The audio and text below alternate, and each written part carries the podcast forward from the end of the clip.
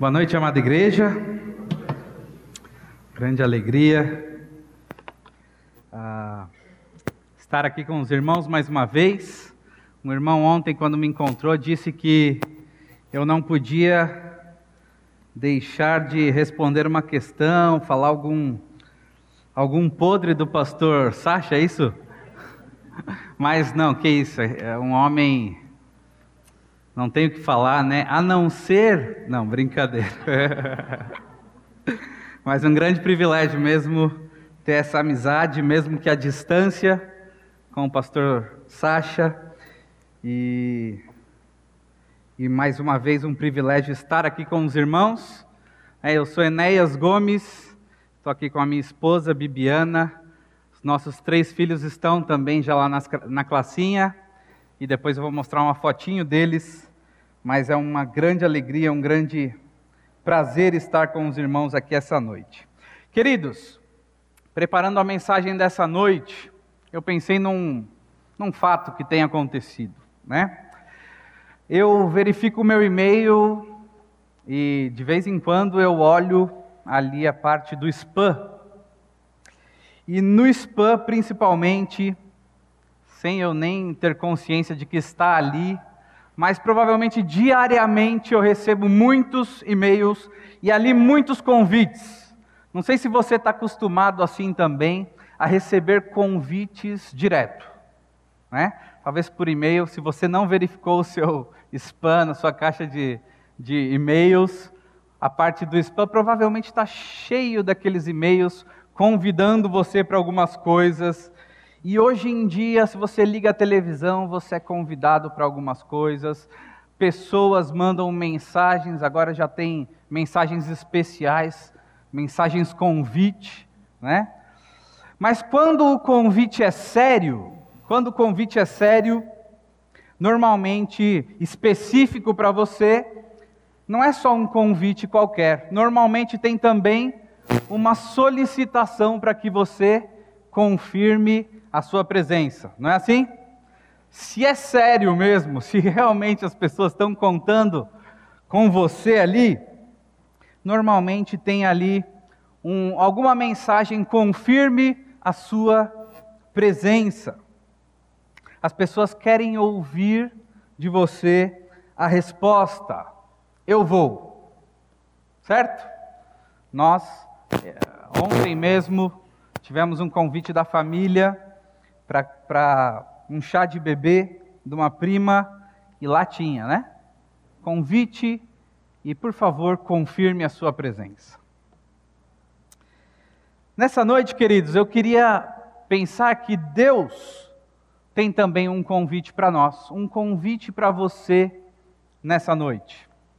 E na verdade, a palavra convite não seria a melhor, se encaixaria melhor ali a palavra chamado um chamado diário para nós. E como é um chamado muito sério, Deus exige de mim e de você uma confirmação de presença também. Deus quer ouvir a nossa resposta. Deus quer ouvir a sua resposta, o seu posicionamento. Eu vou ou não.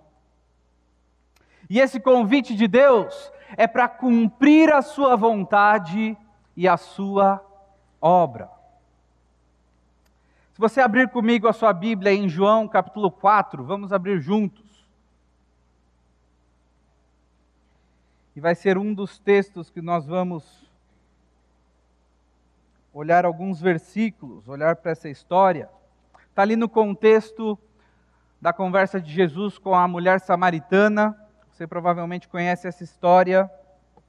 Mas no versículo 34, Jesus deixa clara a consciência que ele tinha do convite, do chamado de Deus, do chamado do Pai.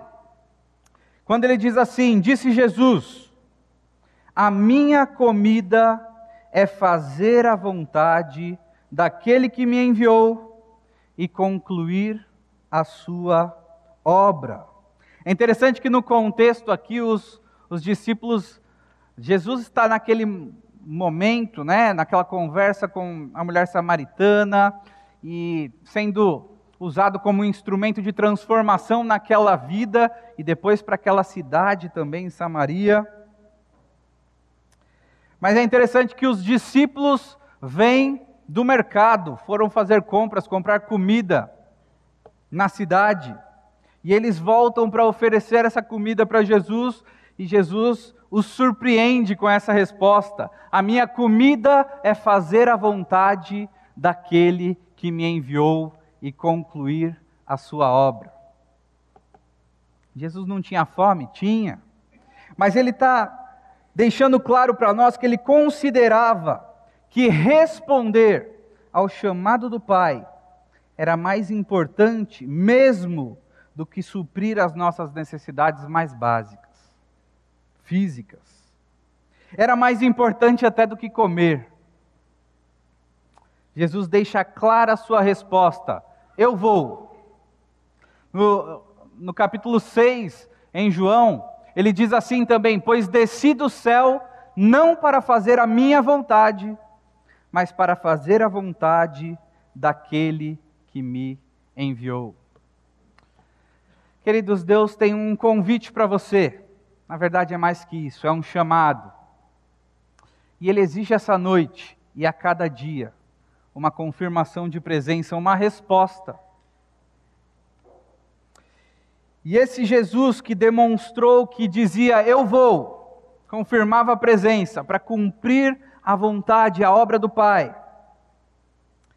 Eu quero olhar com os irmãos nessa noite que ele nos orienta sobre três características daquele que confirma a presença na obra de Deus. Aquele que responde, eu vou para Deus. Se chega lá na sua caixa de e-mail, espero que não fosse um spam, mas uma mensagem de Deus: olha, eu tenho um convite para você. Mais que isso, é um chamado. Por favor, confirme a sua presença. E Deus espera uma resposta. E o meu desejo é que a sua resposta, também a minha, nessa noite, seja: eu vou. Eu vou. Três características que eu gostaria de olhar com base em alguns versículos desse texto e outros, que caracterizam então aquele que confirma a presença na obra de Deus. Aquele que diz: Eu vou, ao chamado dele.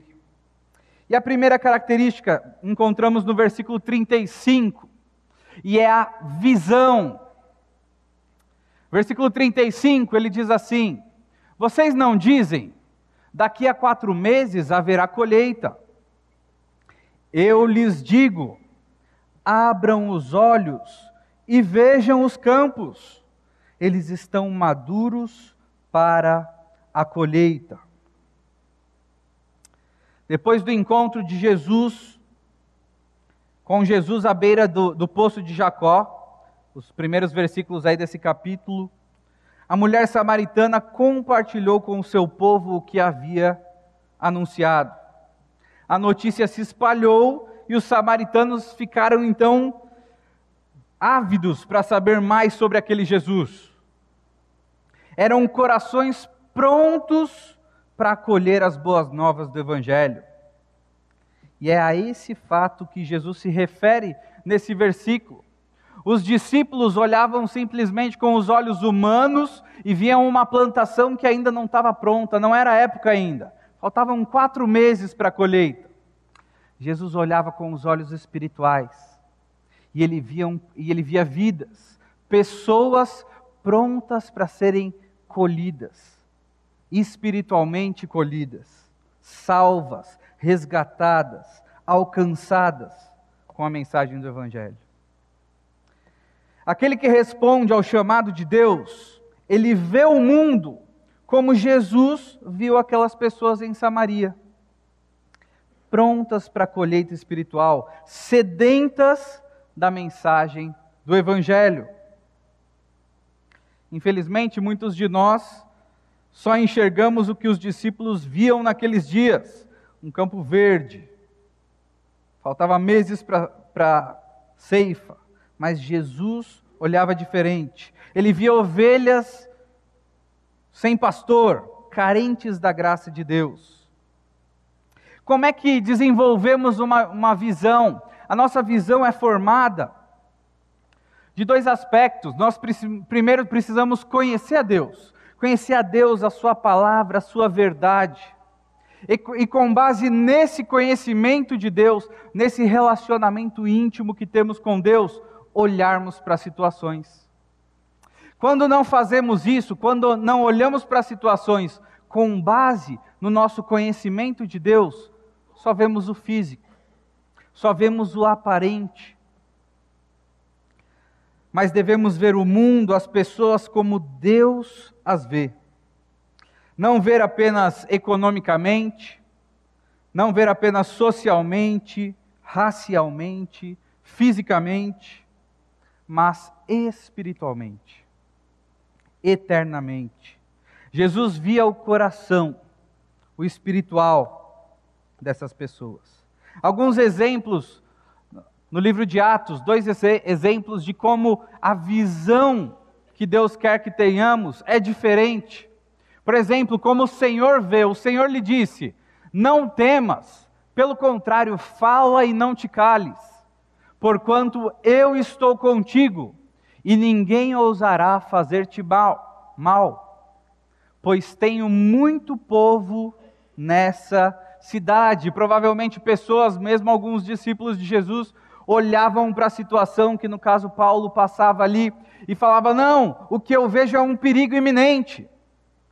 Mas o Senhor via diferente. Naquela situação, o Senhor via povo, gente, vidas que precisavam ser alcançadas. Outro texto, também em Atos, que diz assim: Tendo ele chegado e vendo a graça de Deus, alegrou-se e exortava a todos aqui com firmeza de coração permanecessem no Senhor. O servo de Deus que tem a visão de Deus, ele não vê simplesmente o físico, ele vê a graça de Deus, ele vê vidas sendo transformadas, alcançadas, e no contexto desse texto, pessoas crendo e crescendo em Cristo.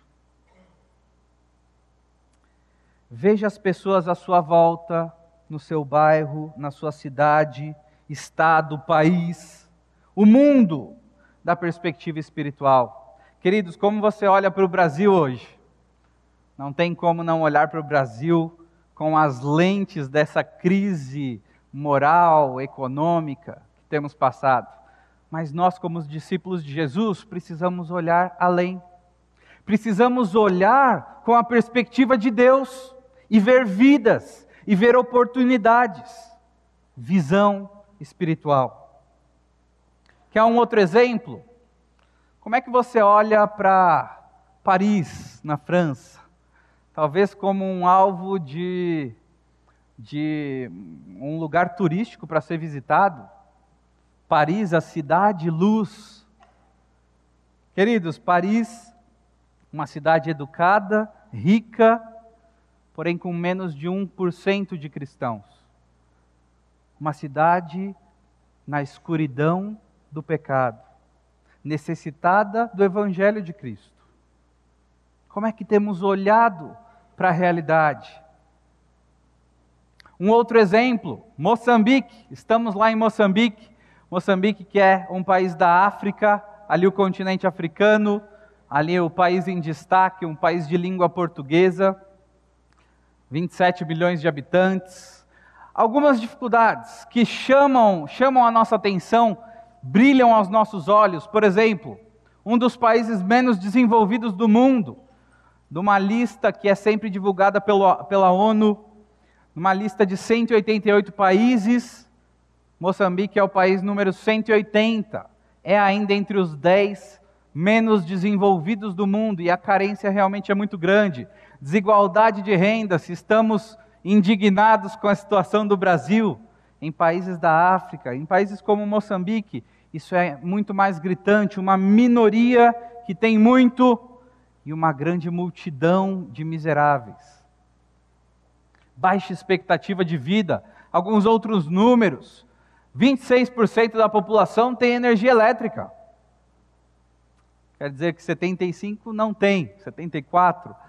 80% vive da agricultura, uma agricultura de subsistência, não é grandes exportações, é plantar para sobreviver. 40% da população tem acesso à água potável. Você pode imaginar as dificuldades e as implicações dessa realidade ali. A cada 100 crianças que nascem, 10 morrem antes dos 5 anos. E eu confesso que muitas vezes é tentador focar simplesmente nesses aspectos num país como Moçambique. Mas nós, como discípulos de Jesus, precisamos olhar além disso. Deus tem nos dado o privilégio de servir lá em Moçambique.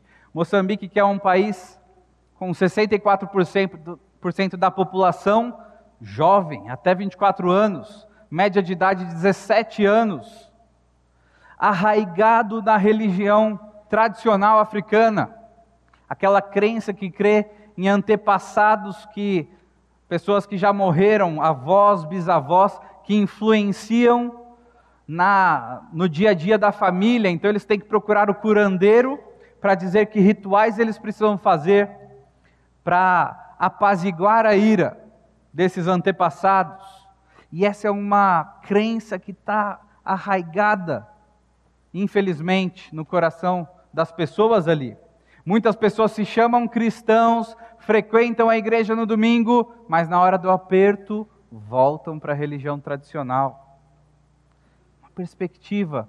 Ah, talvez até quando falamos de África e às vezes passamos algumas cenas de pessoas dançando, cantando, e isso tudo é real, é verdadeiro, mas infelizmente nós temos visto muitas vezes nessas igrejas, nesses contextos em que vemos pessoas cantando, muito bonito, muito alegre, mas eles não têm uma Bíblia, mas eles não conhecem o verdadeiro Evangelho, eles estão longe de Cristo.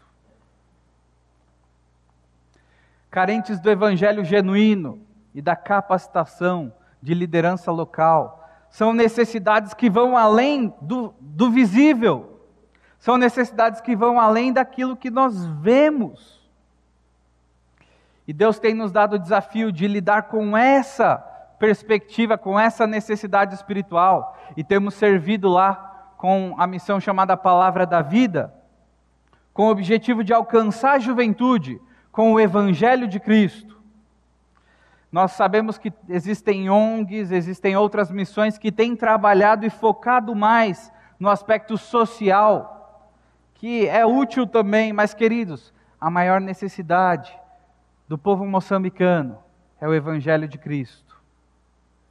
Não adianta nós simplesmente mudarmos o ambiente de vida deles e eles passarem a eternidade longe de Cristo. Por isso que eles precisam do Evangelho. Por isso que Deus tem nos chamado para lá. Mude a sua forma de ver o mundo. Então, alguns, algumas implicações, algumas sugestões de como você pode ampliar sua visão, mudar sua visão, ter essa característica de alguém que diz: Eu vou para o chamado, para o convite de Deus. Então, por exemplo, informe-se, use sites de organizações missionárias. Tem vários exemplos: CEPAL, AMTB, Portas Abertas, Perspectivas. OM, MIAF, Novas Tribos, próprio site do Palavra da Vida, você encontra, e outros que você pode procurar, aí vocês encontram informações sobre a, sobre a realidade espiritual do mundo. Informem-se, ampliem sua visão, conferências missionárias ou um mês missionário como esse. Aproveite essa oportunidade perceber, conhecer, aprender sobre a realidade espiritual de outros lugares, desafios espirituais que Deus tem trazido para nós. Busque livros, apostilas, jornais, olhe para a realidade com os olhos de Deus.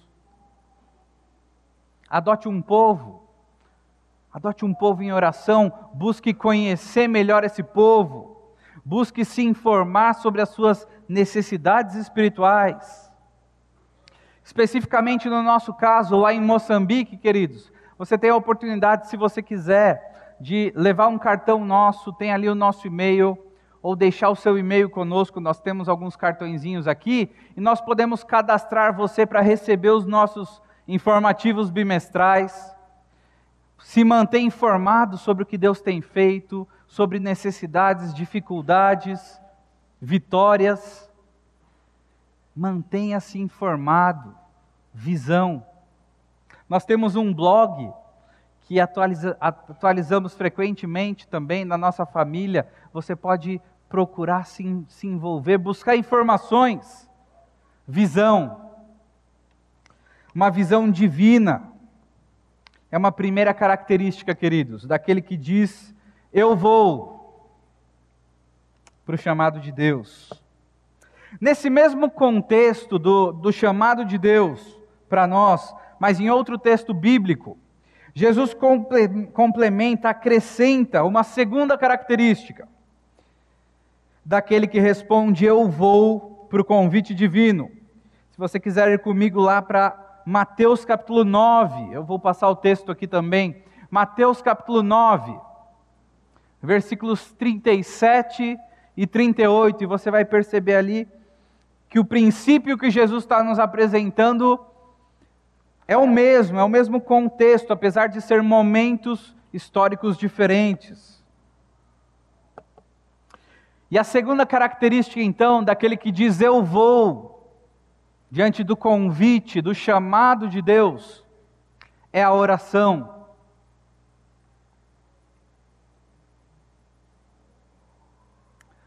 Mateus 8, versículos 37 e 38 diz assim: Então disse aos seus discípulos: A seara é grande, mas os trabalhadores são poucos.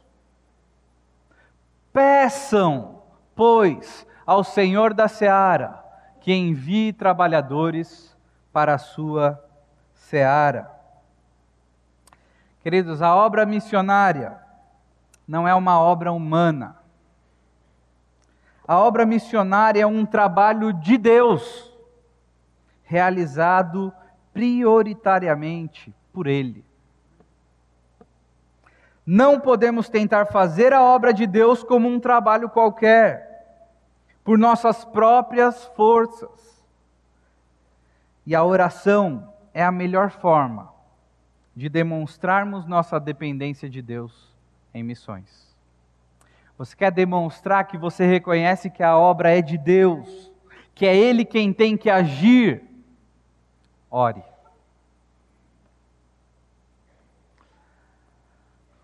Spurgeon disse o seguinte: Eis a razão da prática da oração ao mesmo tempo em que adora a Deus, ela coloca a criatura onde esta deve realmente ficar, prostrada no chão.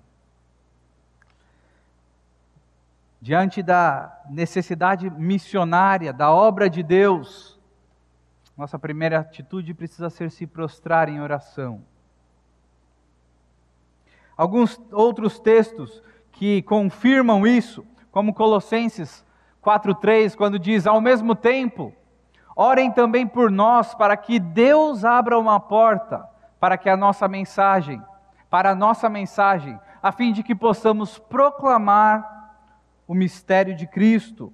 Paulo reconhece que para que a obra dele fosse bem-sucedida, ele precisava de oração. Também em 2 Tessalonicenses, ele diz: finalmente, irmãos, orai por nós, para que a palavra do Senhor se propague e seja glorificada. Assim como em Samaria, o Evangelho hoje está sendo semeado das mais diversas maneiras em milhares de corações. Por essa razão, mais trabalhadores são necessários. Aquele que confirma a presença, diz eu vou, na obra de Deus, não cessa de orar para que o Senhor levante trabalhadores. E Ele os dá enquanto nós oramos. Algumas implicações práticas para nós dessa segunda característica. Queridos, orem, orem pelos obreiros, por pastores, por missionários. Orem organizadamente. Tenha dia, hora, pedidos, respostas.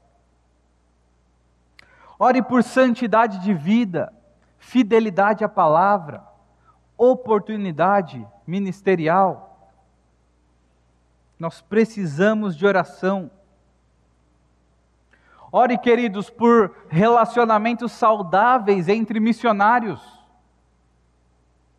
Não sei se você sabe, mas estatísticas têm sido levantadas de que muito mais do que o sustento ou algum tipo de queda moral, o que mais tem tirado missionários do campo missionário são os relacionamentos com a equipe.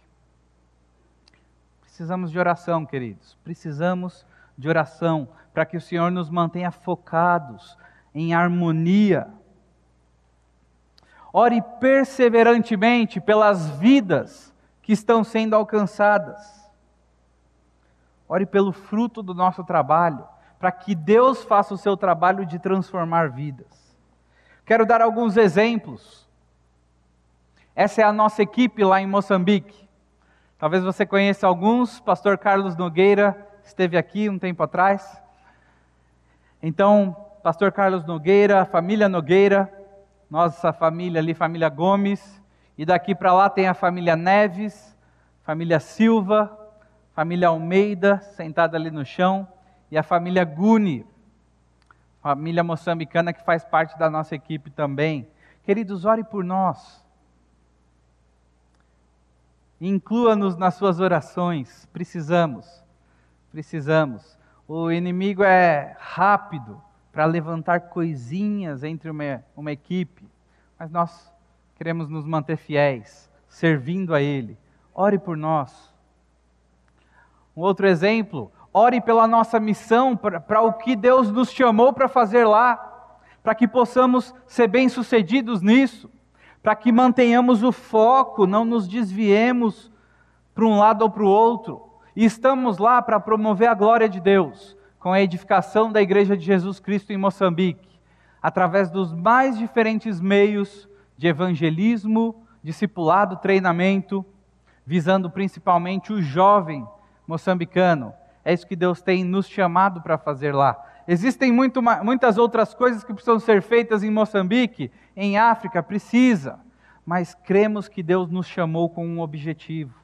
Nos ajude a ser, ore por nós para que sejamos fiéis nisso nisso que Deus tem nos chamado.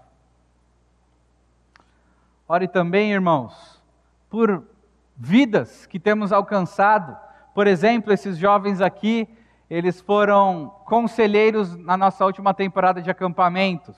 Alguns deles, né? Então, por exemplo, eu não sei se tem aquele, mas por exemplo, aquele lá atrás de azul é o Carlos Bruno. Carlos Bruno quando chegamos em Moçambique, ele foi nosso aluno no Instituto Bíblico, se formou, ele foi líder ah, em uma igreja que recebeu nosso treinamento com clubes bíblicos, treinamento como um líder de jovens. A esposa dele se converteu ah, com a Zeza, a missionária Zeza, se tornou também uma equipante no nosso acampamento, e ele estava ali como, nessa última temporada, como chefe dos conselheiros. Ele era o líder ali dos conselheiros, hoje ele é um pastor em uma igreja lá e ele tem servido conosco também no ministério. Ali do lado, aquele jovem, como eles diriam, mais escuro, não, é que ele se. É assim mesmo. Mas aquele ali mais sorridente, o segundo, é o Ximene. A história do Ximene é que ele, em 2013, ele era um jovem daqueles da turminha da bagunça na escola dele. E um professor dele, que é muito amigo nosso, convidou ele para um dia de evangelismo com esportes. E no início ele ficou muito animado por causa dos esportes e foi lá e ouviu do evangelho, ficou meio impactado. Tempos depois, o mesmo professor convidou ele para ir para acampamento Isso em 2013. Dezembro de 2013 ele creu em Cristo. A partir daí ele começou a crescer, começou a ser discipulado por um dos nossos equipantes e hoje está firme. No ano passado ele fez um curso de capacitação de líderes de jovens que nós temos feito, o projeto Timóteo, e ele hoje, na última temporada, ele era um conselheiro. Vidas sendo transformadas. E cada um aí tem uma história. Queridos, ore por nós. Ore para que a palavra de Deus sendo apresentada encontre um solo fértil. Aqueles que estão duros, perdidos no pecado, se abram para o Evangelho. Ore por nós. Um outro exemplo, nós fazemos acampamentos no interior. E no interior de Moçambique, um contexto muito mais rural, ah, é, um, é, difícil saber se aquelas pessoas estão nos entendendo bem, porque é tudo numa outra língua, precisamos de tradução, levamos equipantes como esses que falam a língua local para nos ajudar a fazer esse acampamento, mas sempre ficávamos na dúvida: será que essas pessoas estão entendendo alguma coisa? E então nós temos feito um desafio para eles nos últimos anos, né? Como eles gostam muito de música, nós temos desafiado eles a, no final de um acampamento, fazer uma música Damos lá 30 minutos, talvez uma hora, para que eles façam uma música com base no ensino que eles têm recebido. Eu vou mostrar um exemplo para vocês, tá bom? Talvez apagar a luz. Vamos ver se vai funcionar.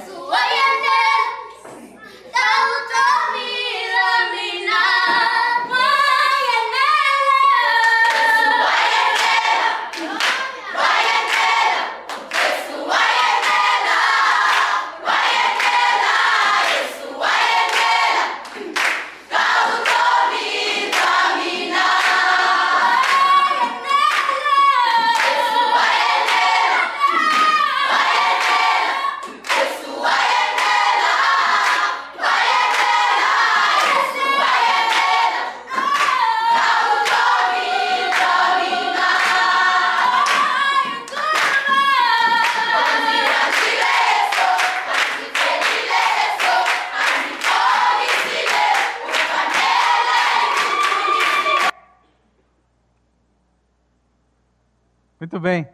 Só uma, uma palhinha, né? Mas esse é um exemplo. Então, essas meninas, ah, de um acampamento que temos feito no interior, e elas fizeram essa música, por exemplo, que a letra dessa música é interessante, que diz, Yesu Vayenela. E o tema do acampamento era Jesus basta. Né? Numa cultura que está acostumado a muitas vezes falar Jesus também Vem Jesus também, eu me digo cristão, mas eu não abandono a minha crença lá no coração. E nós estávamos ali pregando, pessoal, Jesus basta, é só Jesus. E então essas meninas fazem essa música que diz Yesu Ayenela, que é Jesus é suficiente. Jesus, ele me resgatou, ele me salvou, ele me transformou. Jesus é suficiente. E vidas como essas, têm ouvido o Evangelho lá em Moçambique. Precisamos de oração para que essa mensagem que eles têm ouvido, essas músicas que eles vão levar depois para o seu contexto, para a sua família, façam diferença nessa vida. Precisamos de oração. Precisamos de oração agora também pela nossa família. Aqueles que não conheceram os nossos filhos, né? São três filhos, os três nasceram lá em Moçambique. E a do meio é a mais velha, Cada um tem um nome em português e em uma língua local lá. A do meio é Esther, Nielete, Nielete significa estrela. A de lá é Elisa Tsakissa, Tsakissa significa que traz alegria. E esse aqui é o Mateus, Mateus Nico. Nico significa presente. E tem sido um presente que Deus tem nos dado, está há dez meses conosco. Então, ore por nós, nós precisamos da sua, das suas orações, queridos. Não somos diferentes de vocês, no sentido de que passamos por tentações, por dificuldades, por crises. Somos como vocês, precisamos de oração para permanecer firmes, fiéis, servindo ao Senhor. Ore por nós. Se você quiser, no final do culto, procura a minha esposa ou a mim. Você pode levar um cartão da nossa família com a nossa foto e talvez lembrar regularmente de orar por nós. Ore por nós, por favor. É o segundo, segundo aspecto. Oração é trabalho. Oração é intercessão. É a segunda característica daquele que responde: Eu vou, para o chamado de Deus. E num texto parecido com o que nós lemos, em outro contexto, Jesus acrescenta uma terceira característica daquele que responde: Eu vou ao convite divino. E a última característica é uma urgente reação. Uma urgente reação. E lhes disse: a colheita é grande, mas os trabalhadores são poucos. Portanto, peçam ao Senhor da colheita que mande trabalhadores para a sua colheita. Esse texto está lá em Lucas, capítulo 10, versículos 2 e 3. Mas nesse texto, Jesus acrescenta uma outra característica. Ele diz também: e vão. Eu os envio, eu os estou enviando como cordeiros entre lobos. Queridos, aquele que diz eu vou para o chamado de Deus, ele tem visão, ele tem oração, mas ele tem também uma urgente reação. Não dá para ficar parado. Ficar parado já é responder alguma coisa. Precisamos ter uma urgente reação. Quando o assunto é o chamado de Deus, não há tempo a perder. Ficar parado já é uma resposta negativa, é urgente. Um dos fundadores do Palavra da Vida lá nos Estados Unidos, ele falando para um grupo de jovens se preparando para o ministério, ele disse: Olha, esse é o nosso mundo, essa é a nossa oportunidade, esse é o nosso privilégio de servir ao Senhor Jesus Cristo. Se há um momento para os cristãos se levantarem por Cristo, esse momento é hoje. Não foi ontem, não será amanhã, é hoje. Deus nos dá a responsabilidade de alcançarmos a nossa geração. O melhor momento para você se levantar por Cristo e fazer alguma coisa, sabe quando é? hoje. E é urgente. A população total de povos não alcançados é de 2,8 bilhões de pessoas, ou seja, 41,1% da humanidade. Você pode pensar em alguns grupos étnicos, como os muçulmanos, para você ter uma ideia, os muçulmanos, pesquisas dizem que há seis missionários, obreiros transculturais, para cada milhão de muçulmanos. Os hindus, dois para cada milhão. Os budistas, 13 obreiros para cada milhão de budistas. Os tribais, 60 obreiros para cada milhão de tribais. Os ateus, um grupo que tem aumentado. Doze obreiros transculturais para cada milhão dos sem religião.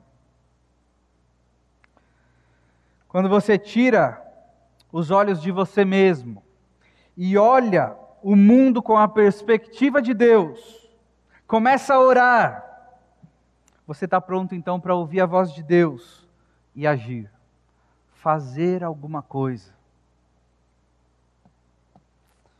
Quando falamos em ir aos não alcançados pela salvação, Jesus é o perfeito exemplo que dispomos. Ele procurava e ainda procura pessoas aonde elas estão. Jesus não espera que elas venham, ele vai onde elas estão. Um desafio para você, igreja. Igreja, envie trabalhadores. Envie trabalhadores. Prepare os trabalhadores. Invista na sua vida espiritual, no seu conhecimento bíblico e teológico, na sua capacitação ministerial. Mais uma vez, trabalhadores, igreja, não são turistas, não são aventureiros, envie trabalhadores. Mande aqueles que foram testados e aprovados. Mande os melhores.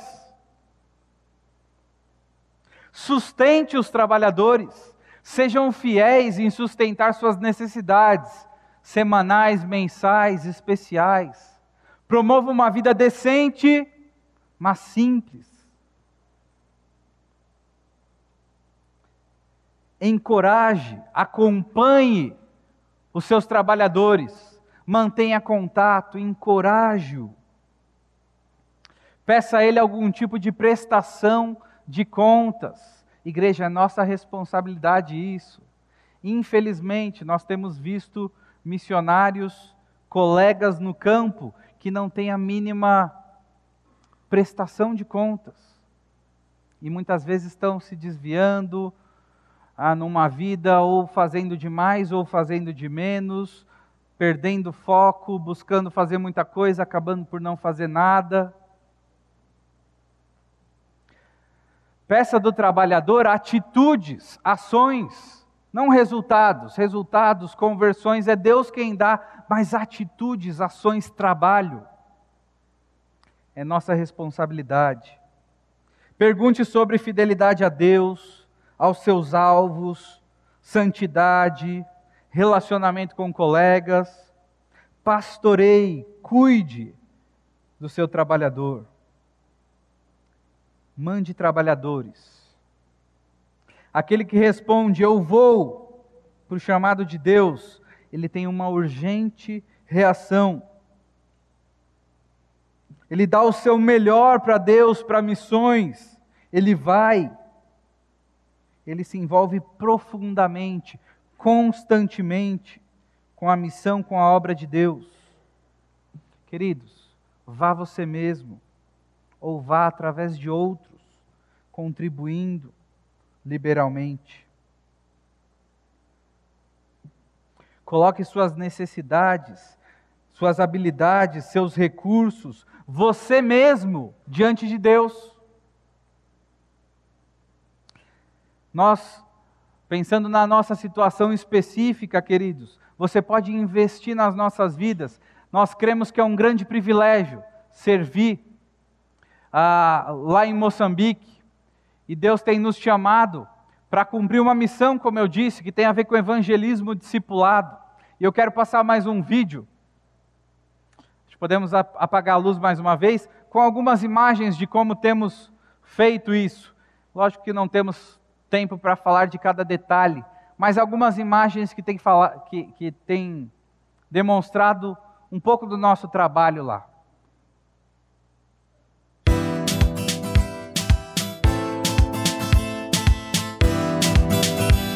Porque pela graça sois salvos, por meio da fé. Isso não vem de vós, é dom de Deus. Não vem das obras, para que ninguém se glorie, glorie, glorie. Wana kola kashikwembu, kashikwembu kolwa. wenakola kashikwembu, kola kashikwembu kolwa. wenakola kashikwembu, kashikwembu kolwa.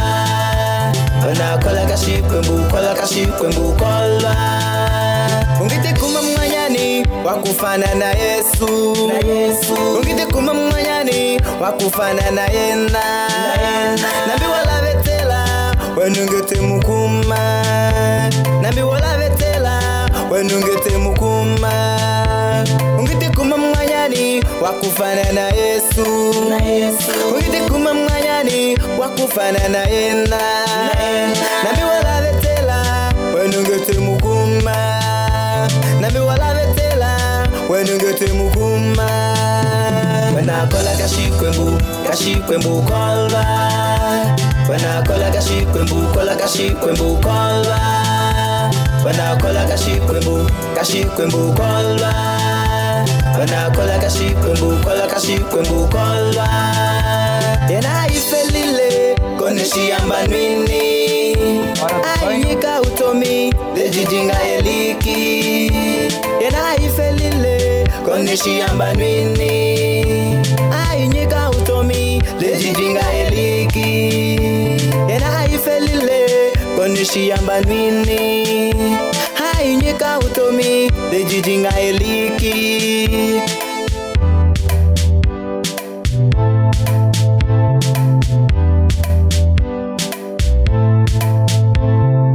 kolwa kolwa kashikwembo ingatụta kolwa kolwa kashikwembo ingatụta kolwa tarụta tota kolwa.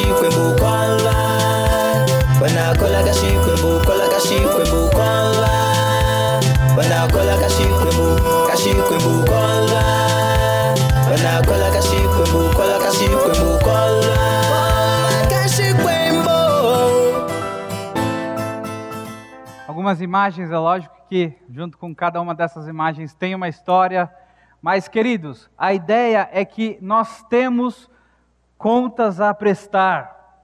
Graças a Deus, Deus tem nos abençoado desde que chegamos em, em 2010, o ministério em 2009 com Carlos e Zeza.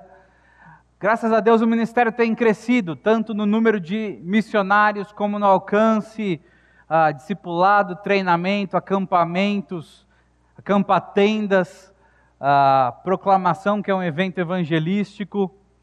Isso tem crescido e nós levantamos esse tipo de informação não para nos gloriar, não para nos, nos gloriar em nós mesmos, mas porque nós devemos satisfação para aqueles que nos acompanham, aqueles que investem em nós, as igrejas que oram, que investem, que contribuem, nos sustentam no campo missionário. Então, queridos, cobre isso dos missionários, nós precisamos dessa prestação de contas, faz parte do nosso papel no todo da obra missionária. Você que não, de repente não pode ir, envie, mas envie bem. Envie, prepare, sustente, encoraje, acompanhe os missionários. A obra missionária, queridos, é um privilégio e nós queremos sempre envolver o máximo de pessoas. E quem sabe você pode fazer parte com a sua parte. Talvez a sua parte não é ir lá para Moçambique, mas você pode se envolver de outras formas. Missões são feitas pelos pés dos que vão, joelhos dos que oram e mãos dos que contribuam, dos que contribuem. O que você não pode é ficar parado. Aquele que diz eu vou ao chamado de Deus, ele tem a consciência desse ele tem uma urgente reação, não dá para ficar parado. No nosso caso especificamente, nós estamos no nosso tempo de divulgação aqui no Brasil, já chegando quase ao fim, nós viemos para ficar quatro meses, já se passaram três meses, agora em outubro nós, nós retornamos lá para Moçambique, e nós temos ainda um desafio de levantar mais parceiros, a forma como fechamos bem esse tempo de divulgação, vai influenciar os nossos próximos três anos lá, a nossa tranquilidade para servir, para trabalhar lá em Moçambique. E quem sabe Deus não quer que você se envolva, talvez se envolvendo com o nosso sustento pessoal, da nossa família. Se você tem interesse, quiser orar sobre isso, converse conosco, leve um cartão, de repente nos mande um e-mail. Você tem também um cartão que você pode até deixar seus dados conosco e nós entramos em contato com você. Mas faça alguma coisa, se envolva. É um privilégio fazer parte da obra de Deus. Deus está trabalhando, Ele está agindo, Ele está mudando pessoas, famílias, nações. Você tem feito parte disso.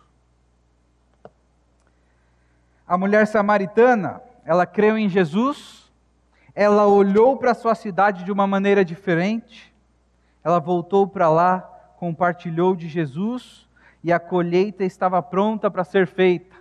Voltando para o texto de João, versículo 39 diz: Muitos samaritanos daquela cidade creram nele por causa do seguinte testemunho dado pela mulher: Ele me disse tudo o que tenho feito. E Jesus ceifou uma enorme colheita. Sim, os samaritanos estavam prontos para serem ceifados.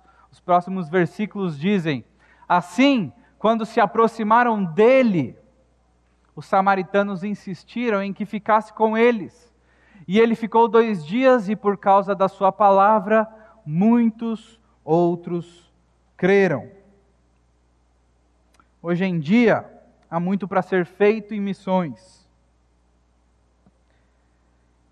Deus tem um chamado para você. O mundo lá fora está pronto para ser colhido. Deus tem um chamado para você. E Ele exige uma confirmação de presença. Ele exige que você confirme a sua presença, uma resposta. Eu vou.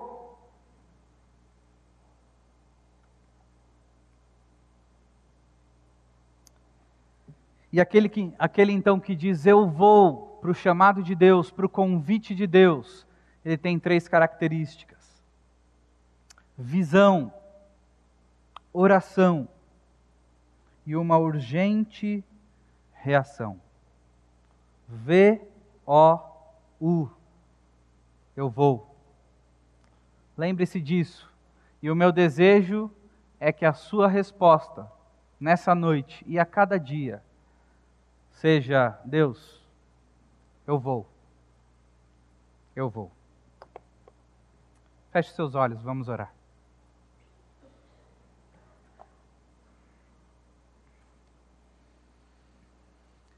Senhor Deus, nós te agradecemos porque é um privilégio termos contato com a tua palavra.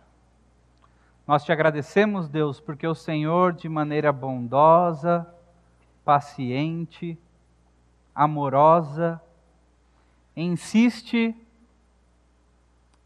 em nos ensinar, em nos desafiar, em nos dar mais uma chance de desfrutarmos do privilégio que é respondermos ao teu chamado. Deus, não há coisa melhor para nós do que cumprir a tua vontade e a tua obra. Não há realização maior nesse mundo do que essa. Mas sabemos, Deus, que para que a nossa resposta realmente seja uma resposta positiva, uma confirmação de presença, eu vou. Precisamos que o Senhor mude a nossa visão, a nossa perspectiva das coisas, das pessoas Precisamos, Deus, que o Senhor nos humilhe, nos faça estar prostrados, dependentes do Senhor em oração. Mas não podemos parar por aí. Precisamos, Deus, que o Senhor nos capacite para uma urgente reação. Não podemos ficar parados. É urgente Deus, nessa noite a minha resposta, pela tua graça, é eu vou. Meu desejo é que a resposta de cada um seja essa também. Pela graça de Deus, eu vou. Nós oramos assim em nome de Jesus. Amém.